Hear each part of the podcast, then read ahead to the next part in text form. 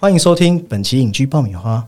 无论是一九五零年代茶产业的兴衰，面对强大竞争的起落浮沉，还是一九五零年代女性政治犯的辛酸血泪，从茶经到近期即将上映的《流麻沟十五号》，饰演艺兴和陈平的连玉涵，就像是穿梭于时空，在时代剧扮演着不同面相。那本期就将由我 Summer 还有鸡哥，嗨，大家好，来带您回到台湾旧时代，重看历史的众生相。那当然，最重要的是很开心，今天能够邀请到茶经的女主角，就是连玉涵。你好，大家好，呃，我是连云涵，很高兴来到那个爆米花来分享。我们我们更高兴，对，因为我这边想要先告白一下，因为这几年我在看台湾的电视剧的时候，直觉上我都会先想到你，就是是讲真的，就是我觉得很多听众应该也是一样吧，就像举凡饰演一把青的朱青的时候，那其实我在大学的时候读。白先勇的《台北人》的时候，就看到那篇故事，然后就想国共内战那一种压抑不得不的氛围。那女主角对爱渴望，到后来是对爱的失望，我就可以想象到那呈现。我觉得你很到位的把它呈现出来。那再到这一次，你又穿梭时空，来到一九五零年代，就是新竹北浦的茶产业，就是那位勇于承担家计的异性。那还有五零年代白色恐怖这一次流马沟十五号的成品，就是算是。舞出一种另外一种美感。那等一下还有很多问题想要问艺兴和陈平，所以这边先切换一下，回来问一下林玉涵，就是因为平常我我在 follow 你的 IG 和 FB，然后也算是同行，因为你也有 podcast 的节目，对，那主要是在介绍，我听的是在介绍文学书籍，那你也可以和听众等一下来介绍一下你的节目是三枪阅览室嘛？那看得出来你很认真把文字要带给观众，所以我想先问你的是，对于你来说。文学作品，还有文艺，还有电影的译文，这些东西在你生活中是什么样的存在呢？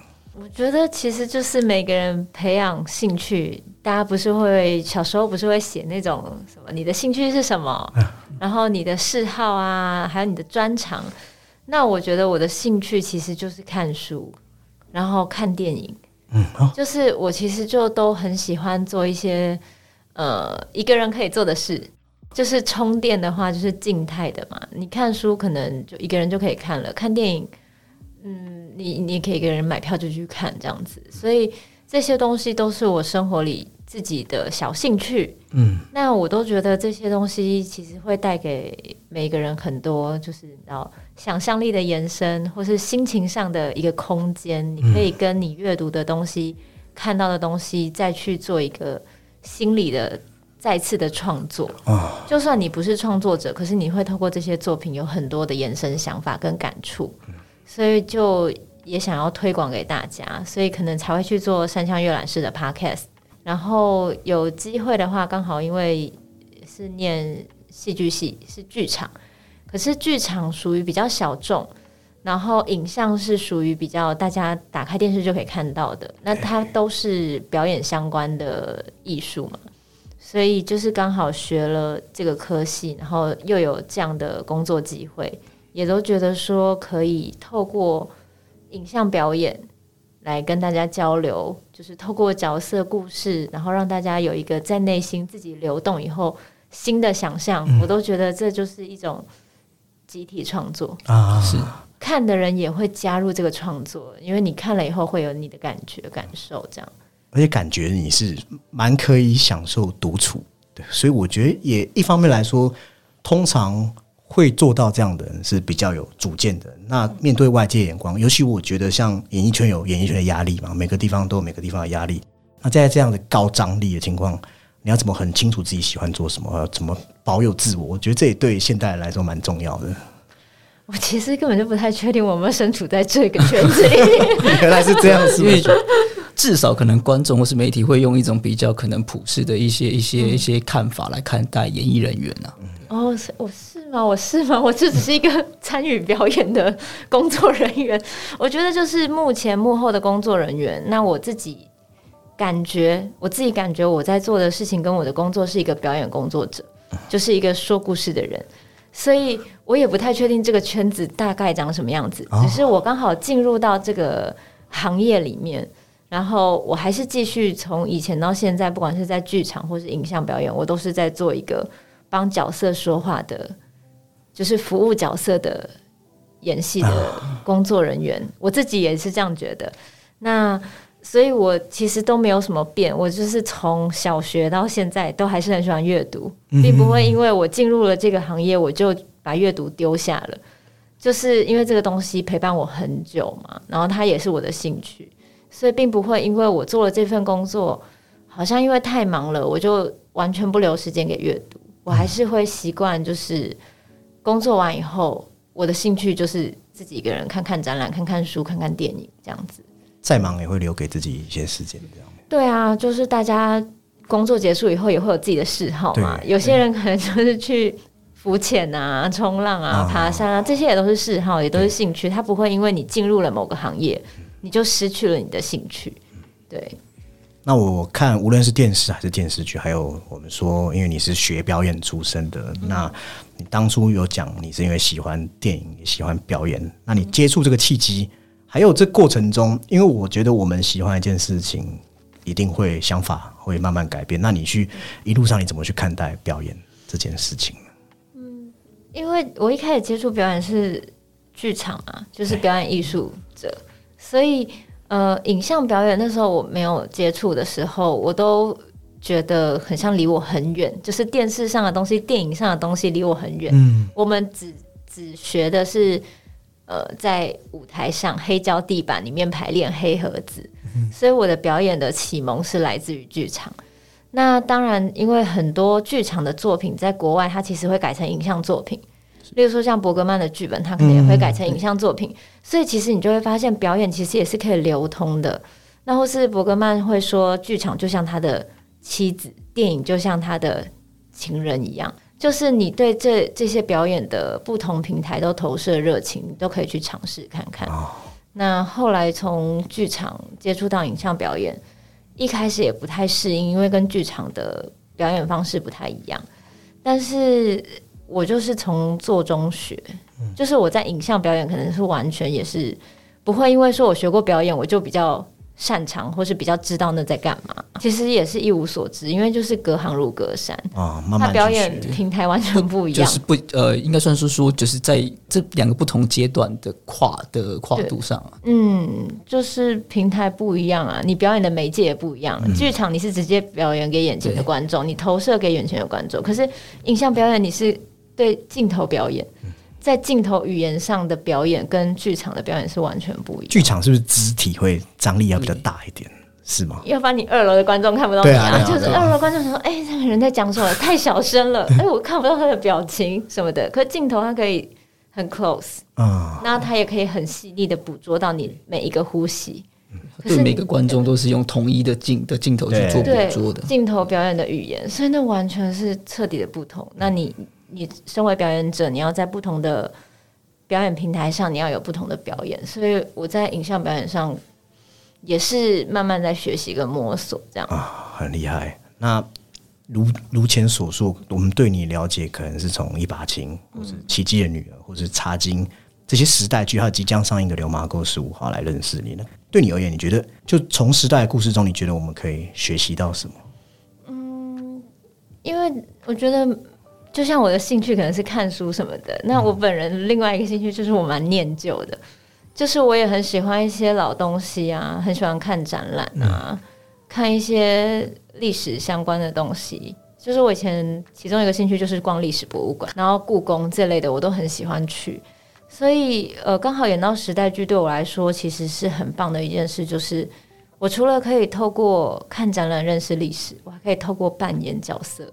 重回历史的片刻，就是我不是只有看而已，我还可以进去里面扮演，从服装啊到美术啊，到我们就是整个建构的环境，让你重新身临其其境，回到那边的感觉，对，代入感是一种极强的体验。对啊，其实现在不是会有什么沉浸式剧场体验，然后或是互动式什么的，就是多媒体的艺术展演。所以现在当呃一个剧组它重现了那个年代的氛围，跟就是不管是道具、服装跟一切，然后还有你的妆法，你整个就是穿越回去，然后再重新细细的用你的。五感，身体的五感，心灵的五感，去重新阅读历史，重回到现场的感觉。对，跟你直接看书比起来，它又是一个更立体的。那刚好有机会透过角色回到这些东西，我就觉得我很喜欢嘛。反正我本来就很喜欢看展览，对，刚好投对对对，然后就觉得嗯，你看我的兴趣，它用不同的形式再重新来到我身边，那刚好演了这些时代剧。大家可能对历史也会突然燃起一点兴趣，就去查资料。对对对，会很明显，对不对？然后大家都会做这件事情。对，那我觉得这个不就是蛮好的吗？以前我们历史只是为了考试，对啊对啊。可是现在我们的历史是因为自己好奇，想要知道哦，这段时间台湾发生了什么事？哎，这个人他以前是做什么的？好像有听过他的名字，但不太确定他的故事，就去找。然后你就会发现台湾有非常多。你不知道的故事，对，存在这些时间的缝隙里面。那我们透过表演去认识，然后观众也透过看这个戏剧去找出自己好奇的点。那我们这片土地上的所有历史的时光缝隙就会慢慢被串起来，我们的文化历史就越来越丰富，大家有讨论的空间，对，也有理解的空间，就比较，因为常常有人会说有什么代沟或是干嘛。你如果大概知道这些，嗯，他们比你大的这些人，他们走过的这段历史，你可能就更理解为什么他们会有这些想法。就是我觉得，其实看时代剧或是什么，就是打破各种僵化的东西，更多同理心去理解为什么有些人他们受的教育跟我们受的教育现在已经是不一样了。所以有时候你可能会甚至觉得自己跟爸妈很难沟通，对，跟爷爷奶奶很难沟通。但你们可能会透过一出时代剧，突然开始可以坐下来好好说话，说呃我年轻的时候怎么样怎么样。你可能就会更了解你的爸爸妈妈或是阿公阿妈。这个东西我觉得也是很好的，因为有时候家人反而你会觉得是很熟悉的，可是其实反而是最疏离的。你会因为近在眼前，你不一定会去了解他。所以透过这种时代剧，你可能突然发现啊。原来我阿公阿妈也是从哪里来的？原来原来我阿公阿妈以前是空军。你如果没有开启这个话题，他们不一定会在日常生活中吃饭的时候跟你聊。那你可能开启这个话题，你就发现哦，原来我谁谁谁的亲戚也是客家人哦。这种感觉，那我觉得这都是戏剧可以做到的事情，反而拉近距离了，把对话展开。这样就是说，在我看来，我觉得时代跟时代，你中间必然会有一个断层，就是我们。就你刚才讲，常常跟长辈老一辈会有一种代沟，但是因为成长环境氛围都不一样，所以我们就会有隔阂。但是你刚才讲的，透过时代剧，反而像是一种填补，让彼此有更多的话题，就才可以去好好理解。而且你是借由这些剧或是这些呃任何的作品，我觉得那个自发性的去了解或是去开启这个话题是很重要的。它不会就是我们可能就是刚刚提到，可能是课本上可能两行文字或是一个比较标题式的一个标语，就这样带过去了。因为你去死记死背，总比不过你去理解、感受、好奇去挖掘。对，所以我蛮好奇，因为我们有看过一部片，或是很多电影，像是《午夜巴黎》那种，嗯，大家就会觉得，哎，怀旧，怀旧是很美好、很追忆、很棒的事，但是。午夜巴黎其实也就讲说，我们过度的怀旧是一种很怯于向前看、害怕未来。在这样一个讨论上，你觉得你去你会怎么去思索我讲这个问题？怎么去思考怀旧这件事？因为像午夜巴黎里面讲的，就是可能。呃，后面时代的人回去看以前时代，会觉得一切很美好，因为你就是透过一个距离。可是活在那个当下的人，他没有自己的困境啊。对，回看都有滤镜。对我们回看都会觉得哇，复古套上那个就是底片相机的颗粒感，觉得很漂亮。可是你活在那个年代的当下，他们没有办法看到后面的时候，他们当下也在自己的困境里。只是我觉得每一个人都是应该是跳脱自己原本思考的逻辑跟舒适圈。去回看，去找到各种美，再回到自己身上。那我觉得我们也不会说过度念旧。以我们台湾来说好了，我们其实对我们的历史跟文化不一定这么熟悉。嗯，对。所以根本就不是念旧，我们是不熟悉。然后我们不熟悉之外，因为不熟悉，所以我们不有时候不太懂一些东西的价值。我们可能很快的就容易把它丢掉了，然后我们也不会认真的保存它们。那所以，这样未来我们要看到这些东西，或是我们拍片要找场景，很多古迹整个都坏掉了。所以，我觉得我们并不是过度念旧不往前看，而是我们要知道很多东西它保留下来，它是我们这个土地上生长的人经过的痕迹。你要让未来的小孩有东西可以看，有古迹可以看，有展览可以看，有文物可以看。对，那你要先明白这些东西的价值、跟故事、跟背后的意义，你才会有机会去保存它、修复它。对，所以并不是不往前看，而是为了未来的人要往回找资料的时候，我们有好好的保存。但他们也不会停止前进啊！你看现在各种科技发达，每个人 人人手一个电子仪器，就是不管是什么的电子仪器，我们都会非常热衷的往前学习。可是你要往后追溯的时候，我们有保留到什么东西，让大家未来有机会可以看这些展览、看这些文物吗？然后，或是有没有人还是愿意从事修复的？我觉得往前看跟往后看同样重要，因为，嗯，好，我们我们走在地球上，大概就是一百年来算的话，零岁出生的跟现在有些人活到一百岁的，或是医疗越来越发达，大家平均寿命越来越高，我们在同一个时间点上，每个年龄层的人都生活都存在着，那我们有没有办法互相交流？不要让每一个时代都是断裂的，应该是串联起来，把前面的人的智慧也是保留下来。那新的科技智慧跟各种交流，跟我们这种很方便的 podcast 这一类的，也可以继续存在。它并不会说谁出现了就取代了谁，他们是可以共同存在的。就你了解历史的重量，你走出去的步伐才会有力量。就是对对，就是那个，应该是说，呃，我觉得是媒介或许有不同，但是我觉得那个脉络是得以保存的。因为现在资讯现在人来的太快了，你反而会很速食冲刷，一波又一波。那一些真正值得保存的东西，在这样的速度下，常常会被我们忘记。所以我刚才觉得林雨涵讲的很好，就是我们记起过去，那也可以在未来好好去回头去审视，你才知道你未来下一步哪些是你应该去注意的东西。对我觉得这点蛮重要的。因为同一片土地上，它当然有它的过去、现在、未来啊。对，其实就是像刚刚有提到，就是它可能都很重要。对，那我会想要问的是，在你身上，因为我们讲所谓的时间这件事情，无论是可能传统，或是不管是我们现代人的压力，时间永远都好像要催逼我们去做什么事情一样。那你会怎么去看待自己在时间线上面的安排啊？你会觉得很有压力吗？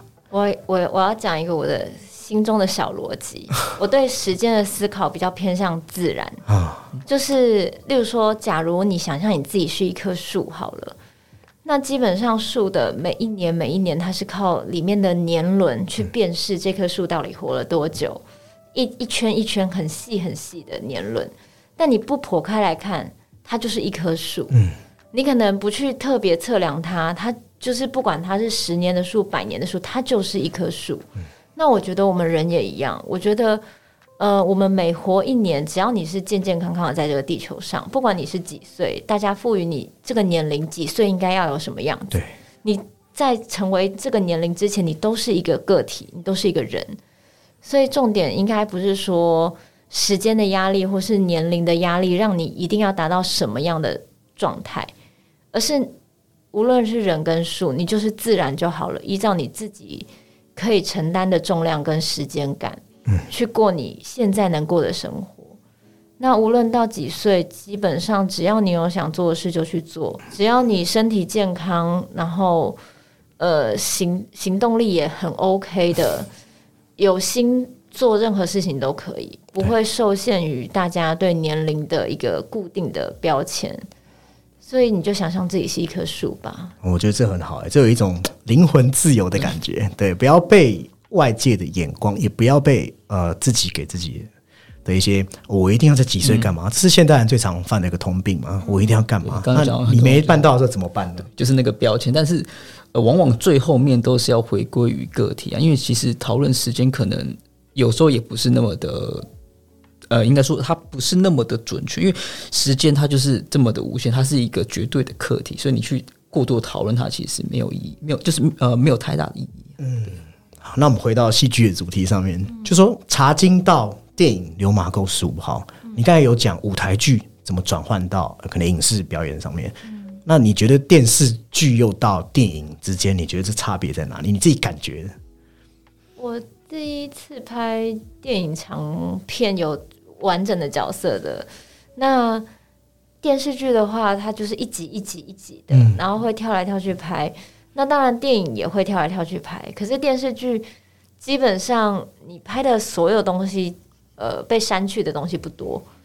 就是像《茶经》，基本上没有一场废戏，每一场戏我们拍的都有被剪进去，就是只是剪接的长度，但是每一场戏都有。可是像电影，我们拍了一个半月，然后最后只出来大概两个小时，那就会被删去很多东西。可是你也是真实的在那一个半月里面用这个角色活着，然后也有很多角色一起，可是到最后出来的就是很精华、很精华的。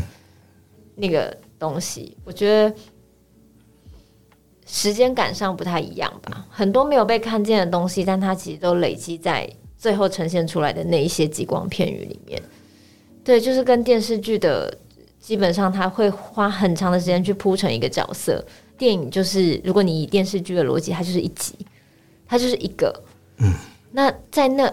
那短短的时间点里，你最重要的在角色里面呈现的东西，就是在那一个多月里，其实你都不能把那个气散掉，因为你不知道你被留下来的到底是哪一个片段，所以你随时都要在那个。当然电视剧也是啦，可是电视剧很生活化，我觉得电视剧比较生活化，但电影又是比较浓缩跟精华的感觉，在影像上的留留下来的部分。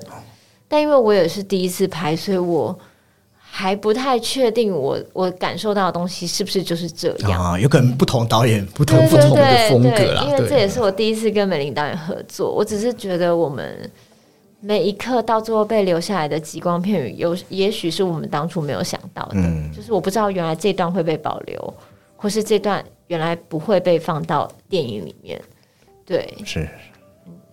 好，那我们这边就先进入我们今天第一个主题，就是茶经。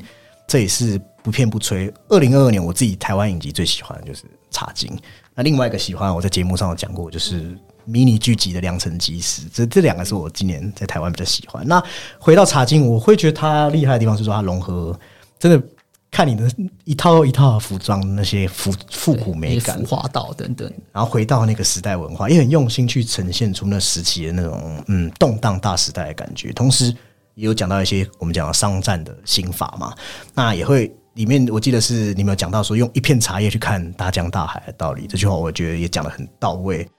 茶经柔和这些茶上的事情，我们也知道他是以新竹北府的茶虎就江阿星为原型，但是我有看到说张艺兴这个角色并不是从他的独女，就是江丽芝来改编，他是完全编剧虚构的角色，也但他却是全剧非常很重要的核心。然后你说你看到剧本的时候，你也觉得蛮诧异，你可以分享一下你看到剧本的时候是什么感受吗？因为我那时候前面我只拿到大纲，所以其实也不太确定剧本会怎么样写。可是我那时候一直以为，呃，会是以茶壶的故事为主，所以到最后发现，哎，怎么会觉得小吉的那个戏怎么比爸爸多这么多，而且还比爸爸晚杀青？就觉得嗯，怎么会这样？但是如果说当然要改编，因为很多呃小吉这一代的人都还活着，所以。呃，就一定要改编，让大家不要就是真的去带入现在的真实的人的身份去影响他们的生活，所以当然是爸爸那边的比较符合，就是那些时间点或是一些事件，就是国民政府来台以后那些兑换啊，那些钱啊，很多大大就是大户人家可能因为。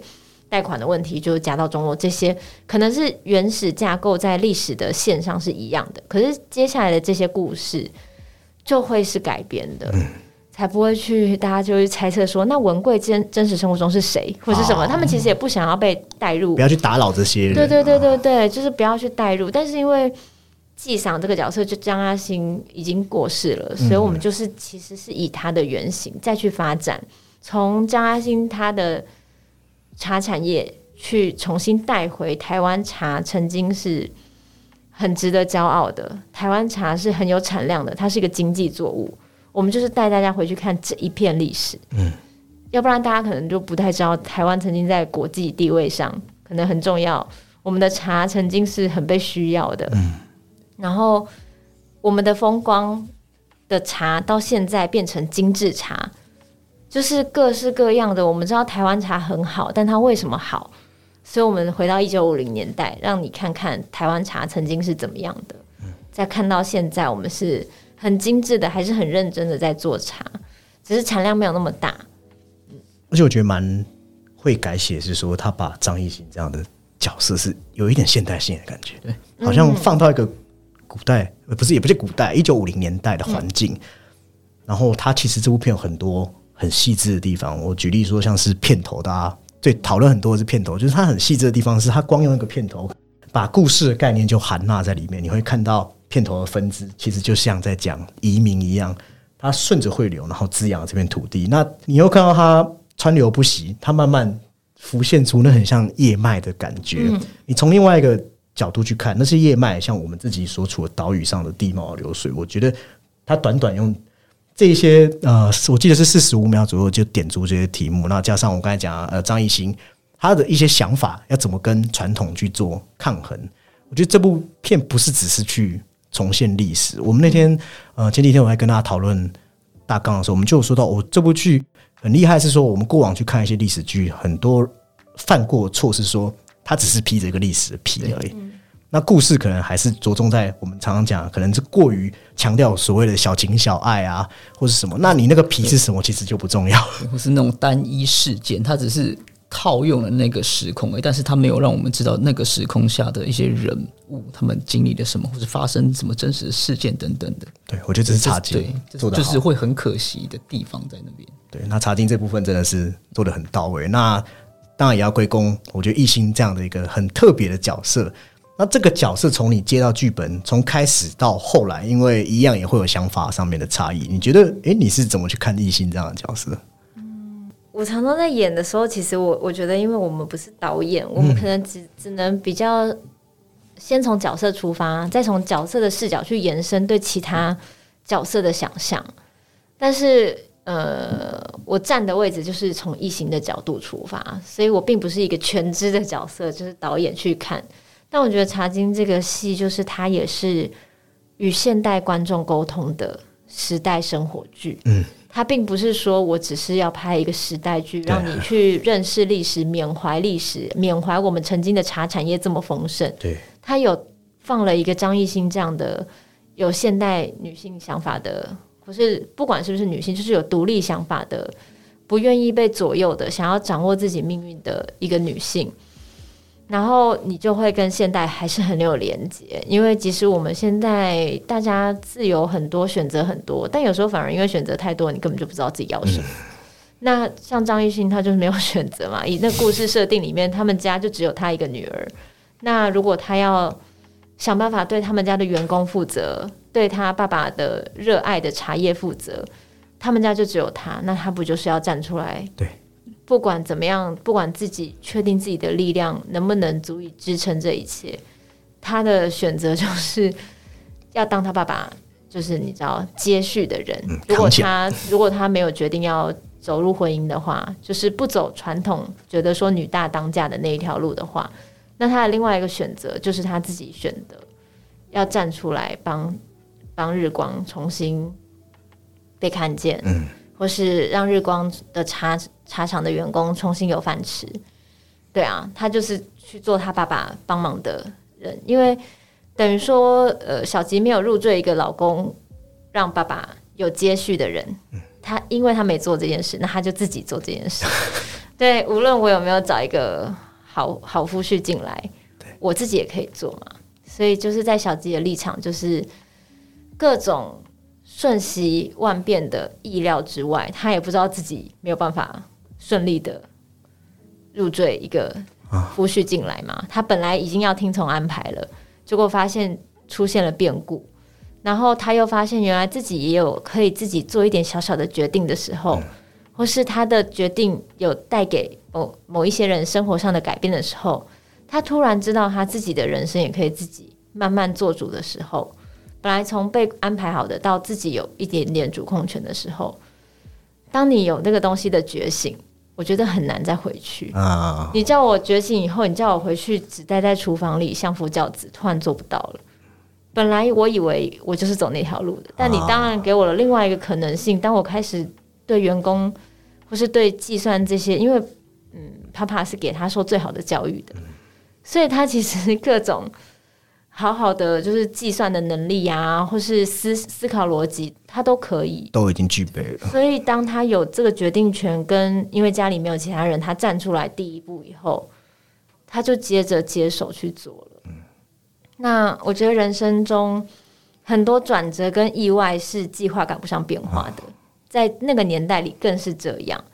所以小吉这样的角色，大家看起来他勇往直前或是什么的，他也就是抓住了那个改变的瞬间，然后对他自己的人生做了一个彻底的转弯。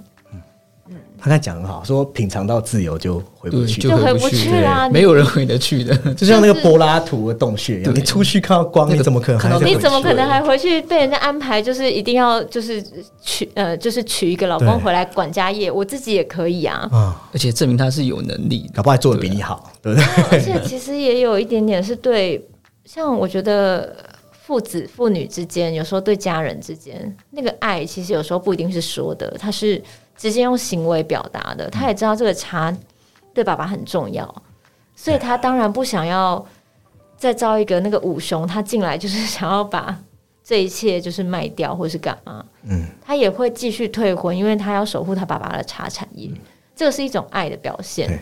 他也可以在五雄的时候就嫁了嘛，对啊，但是因为听到五雄要把他爸爸这边的东西都卖掉什么的，他就觉得这不是他爸爸想要的，啊但他也不会去跟他爸爸解释，他只是很执意的要退婚。不止自由，他也带一点孝心啊，就是他他孝顺的方法。他对爸爸的，他知道他爸爸的心念嘛，所以他会想要传承啊。嗯对如果找不到人来传承，那他就自己来。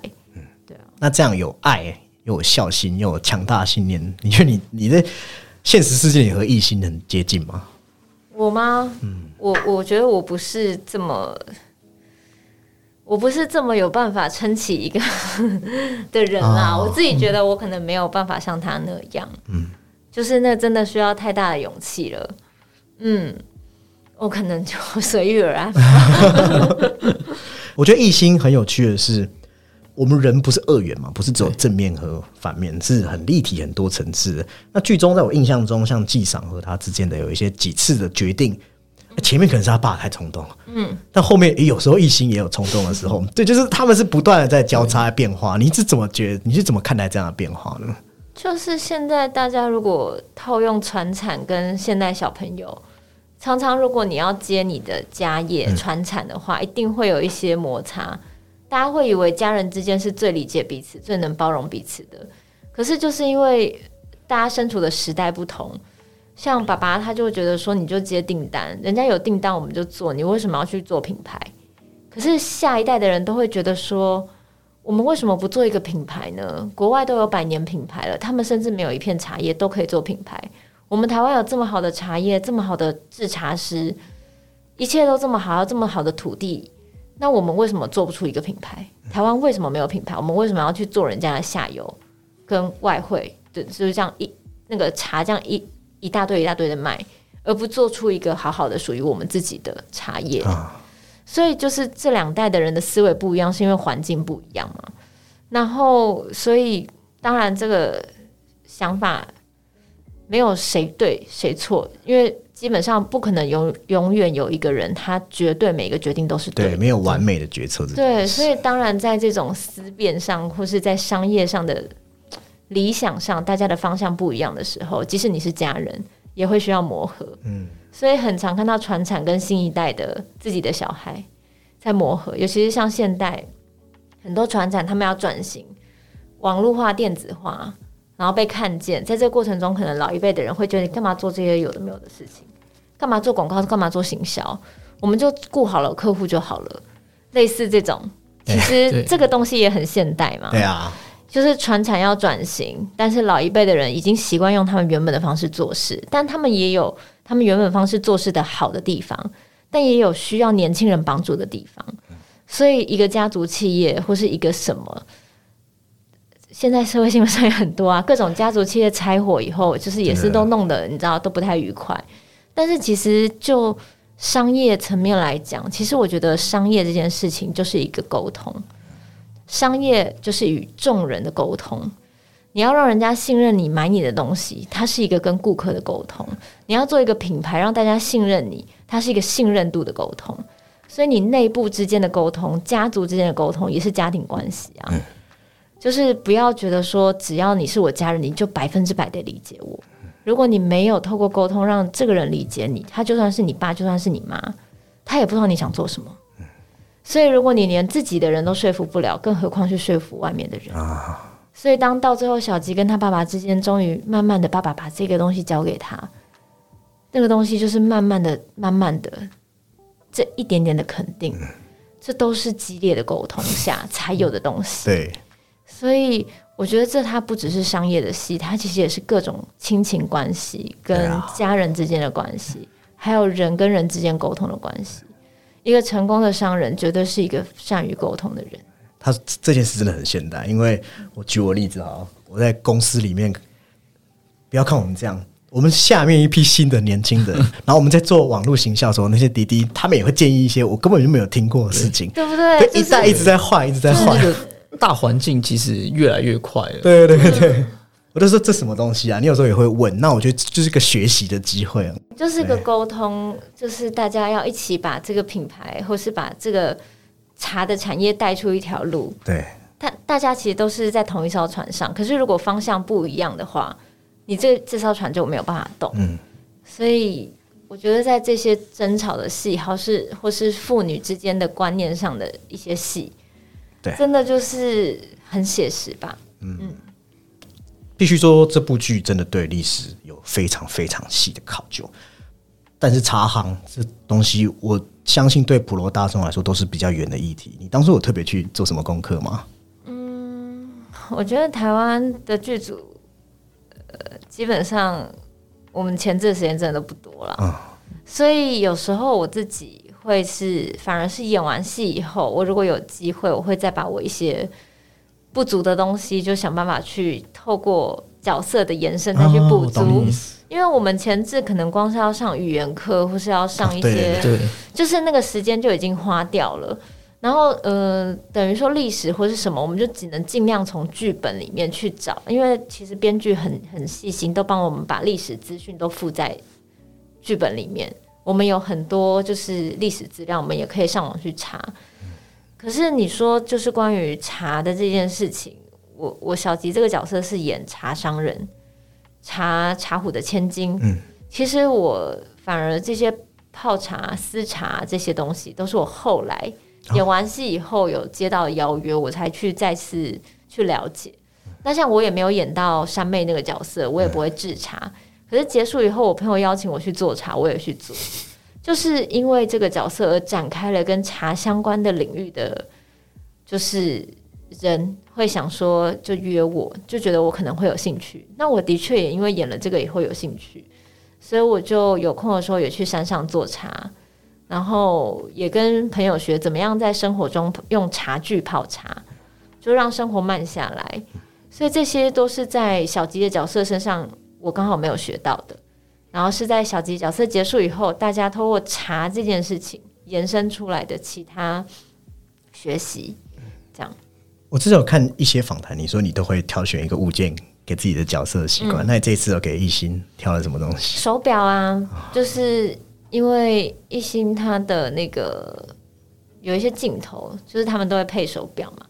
那因为我的手比较小，比较细，就是我骨架比较小，所以我那时候有时候会收集一些比较尺寸小一点点、比较细一点点的表。那刚好年代也符合。我有我有问过那个表商，嗯，他们就世代都是卖表的，所以可能家里会有非常多库存新品。那小吉一开始出场的那只表就是非常符合他的年代，到后面那只表就是有稍微我我们有计算过时间是 OK 的。对我注意到它就是后面其实你有一只表的表径是非常小的。对，然后前面那个表第一场出现的那个表是上发条的。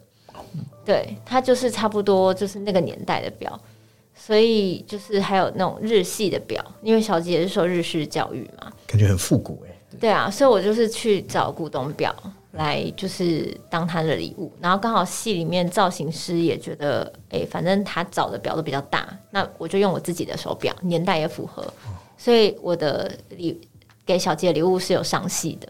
嗯除了我们刚才讲那么多，你跟呃可能是爸爸之间的互动，那茶经对很多吃瓜群众来讲，他们关注的就是感情线嘛，就和 K K 谈的恋爱，我们就开玩笑说，光是谈那个恋爱，光是吃绿豆汤就非常的唯美浪漫的感觉。那你自己是怎么看待这两位角色的？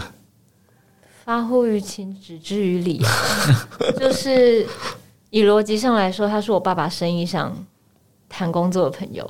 你光是想一下，你今天的女儿跟一个爸爸的朋友谈恋爱，家人一定都是会，其实，在现代来看，就会觉得呃呃这样子吧，呃，就是不是年纪差太多或者干嘛？可是当然，季想是一个很现代的爸爸，对。他不是还有帮我跟 K K 说吗？对，但是呃，当然 K K 跟季想的年纪也有落差，他是爸爸生意上算是没有跟他同那么同辈的，可是以爸爸本来想要希望他结婚的人，也不是 K K 这一种。嗯，那我觉得基本上就是辈分上，不管是辈分上、年龄上，或是嗯，就是小吉他其实才他人生经历真的没有 K K 这么多，然后而且 K K 又是一个经历过各种颠沛流离的，还有他也曾经结过婚，什么各种。逻辑上来说，爸爸应该一开始不会把他当成人选，那是因为看小吉这样，爸爸是带着对女儿的理解才去跟 K K 开这个口。但 K K 自己对小吉绝对就是发乎于情，止乎于理吧，就他绝对绝对没有办法真的去行动的。对啊，毕竟他本来来这里跟纪赏谈生意或是什么的，然后他的确欣赏这个勇敢的小女生，的确会开导她一些怎么样闯出自己的一片世界。但是那那仅止于就是某一些，我觉得那东西可能更纯粹吧，仅止于那个过程而已。对，仅止于某一种欣赏跟喜欢，但它并不一定会落实于就是你真的要跟这个人有结果。但是以小吉的立场，当然这个人的出现他很不一样，就是他跟他身边遇过的人很不一样，感觉都是他欣赏的要素在 K K 身上。一定会有崇拜的吧？对啊，就是这个人跟平常来家里做生意的人都不一样，他很有理想，他很想要为很多人做一点事情，为农民做一点事情。这么有理想性的人，然后这么有行动力的人，可能对小吉来说这也是一个榜样。对，所以即使再困难，他也都很想推动化肥啊什么的。那就等于说，有点像是心灵上的互相交流是蛮多的。那情愫的话，就是隐隐约约、隐隐约约的。然后在小吉那个年纪，喜欢就是喜欢了，他也不会觉得说年龄上或是身份上或是什么。那个年纪喜欢就是百分之百喜欢，也没有其他的考量。所以当他这样的时候，但是 K K 已经是一个很多经历跟很多考量的人，他绝对不可能去真的逾矩。对，而且他也是一个比较没有家的人，他可能考虑的东西会更多。他一定看得明白小吉，但是他没有办法去承接这个东西。就像其实人生中本来就会有遇见很多遇见，只是有时候就是擦肩而过。对对啊，嗯，就是这种遗憾。是有点生不逢时，而且我觉得 K K 一开始可能会对于他反而是一种怎么讲，就是会有一种鼓励或是一起打拼的伙伴，但他当然一定会呃后面一定会感受到一点点的这个小鸡表达，对，哎、小鸡表达的很明显的，我们家所有的员工跟我爸都看出来了，这 K K 最好看不出来，但是没有办法嘛，他没有办法回应我啊就是发乎于情，他就是止乎于理，最多就是喝一碗绿豆汤。他就是个君子，他是个君子。那另外一个男生当然就是文贵的这条线，我自己是觉得蛮复杂，因为他跟你的关系是既是商业的互动，又呃他可能对你有一点点的喜欢，甚至不止一点点。那你是怎么看待这样两个角色之间的拉拔？我觉得就是可能越到后面，我们越是棋逢敌手吧。嗯，就是他也成长了，我也成长了，所以我们在商场上是可以合作的。但是呃，小吉的心已经在 KK 那里了，所以他也不可能除了商场上的合作以外，又再多赋予他什么意义。但是，但文贵的期待不仅于此嘛，所以到最后就会弄得有一点点就是，嗯、你知道他他的心思，但是你也就是对，就是真的没有办法回回报他这个心思。嗯，对啊，而且文贵是一直以来感觉就是认定了什么就一直往那里去的人。啊，对啊，然后都已经 提亲两次了，就觉得还不放弃，真的是一个很执着的人呢。对啊，但文贵这个角色也是也有非常多反转嘛，所以当然就是很很很感谢这个文贵这么投入，他连不拍戏的时候都在盯着我，也 没有他的戏，他也都陪在我旁边吃饭，然后他会上来盯着我跟 KK 拍戏，他就会想要看一下我我我对 KK 的眼神跟对他的眼神，然后他自己就会觉得很受伤，然后他就会自己再去更努力这样子。他就是私底下也就那段时间非常如文贵一样如影随形的跟着小吉，就是没有他的戏也过来坐坐我旁边吃饭啊。然后 KK 就说你干嘛一直黏着他？艺兴对文贵就是好啊，我不喜欢你，但是我我还可以欣赏你这样。就是工作上，对工工作上上，对但是的确对他没有任何喜欢的情绪，嗯，就是嗯好人卡，对啊，因为他呃小杰心思都已经在 KK 那边了，嗯就真的没有办法。那茶经里面有很多的语言，我记得叫做海陆腔客语。客语嗯，嗯，那你们大家在呃一定为了这个语言下了很多苦功吧？上课大概都上多久？我是上八堂课啦，我不知道其他角色，因为有些人是本来就会讲四线，但他也要转成海陆。哦嗯，我们的时间就很短，我大概就是八堂课，那你就是反正就是就像小吉一样啊，你你家里发生这个大的转折，你就只能出头，就是赶快出来帮着爸爸。那这个角色刚好找上你了，就算你只有八堂课，你就是硬着头皮，就是要觉得自己就是个客家人，啊，你就赶不要去快进去这个角色。不要去想说到底有多难，我到底讲的对不对？对对对，就先去成为这个角色。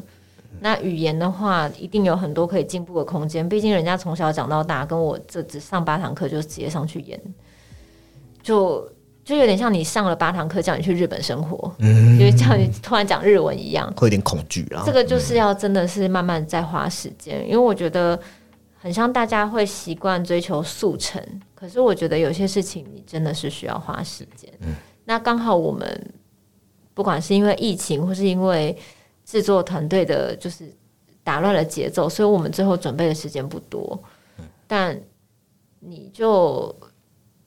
就只能就是硬着头皮上了，嗯，就是就是能准备到当下，你能准备到怎么样就怎么样。嗯，小吉也不是有预料说自己有办法，啊对不对？所以我觉得就是带着小吉他在故事里的人生经历，我也是带着，就算没有足够的准备时间，我们也就只能发生什么事情就直接去面对。嗯嗯我觉得茶经有一个魅力是，它剧情的最后，因为政策制度的改变，还是无力去扭转这些颓势，也增强那种历史洪流中那种扶贫感。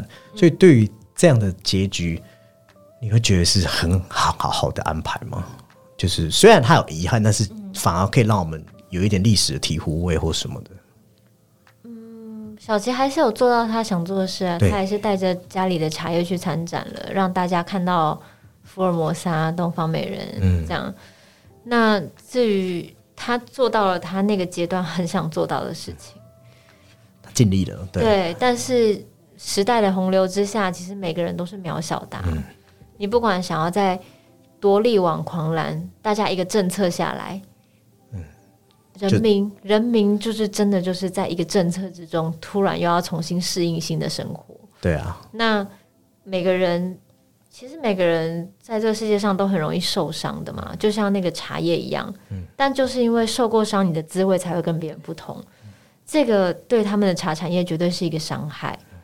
可是你看，现在茶产业也没有消失、对啊，对，曾经这些政策的转变，让这些茶农们可能就没有办法这样像以前那样子把茶当做经济作物了，这这类的，然后或是在国际上的茶可能卖不出去，因为其他产区恢复生产了嘛。地位就是会对对对，那这些转移的过程中，都大家在茶产业可能就是也受到打击跟伤害，可是我们又再重新走出自己的一条路。嗯，现在台湾茶还是很被大家喜欢的嘛？对啊，对啊，大家还是呃外国人来台湾就会记得要买茶，因为知道我们的茶很好喝，厉害。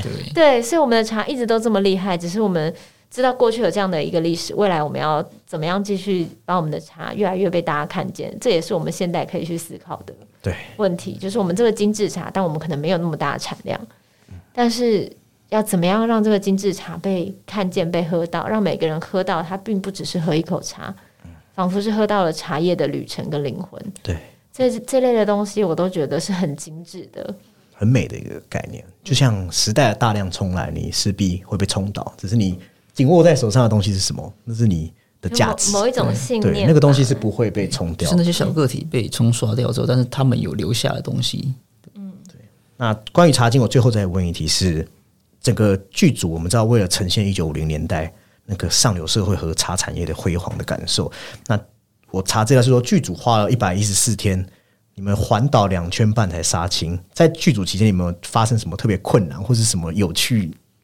整个剧组应该互动的感觉是怎么样？有什么比较印象深刻的吗？会觉得很辛苦吗？那很辛苦啊！行李拆开，马上又要再移动到下一个地方。嗯，可是我觉得我们剧组算是蛮团结、蛮愉快的。每个人进来看到这么精致的场景，就是如果大家之前有去看花莲的那个展览，就是视察室这些，还有我们的办公室，你就知道，当每个人都这么用心的时候，再累我们也就是会撑完嘛。嗯，对啊，所以我自己觉得每一个人都蛮投入的，也蛮享受在那个氛围的。嗯，对，虽然辛苦是辛苦了一点，可是我们都知道我们在完成一件很美的事情。嗯就是也也感谢就是江家的人，就是把他们家的故事写出来。对啊。呃，我觉得写作或是创作真的是不限于，就是你觉得我一定要写的很好或者什么，你有故事你就可以写。还好他有写，我们才有这个故事可以改，啊对才有这个故事可以改编。对，所以其实都是充满感谢的，也谢谢你看那个，嗯，就是他年纪这么大了，他对所有的事情都记得这么清楚，嗯就表示这在他的生命中很深刻。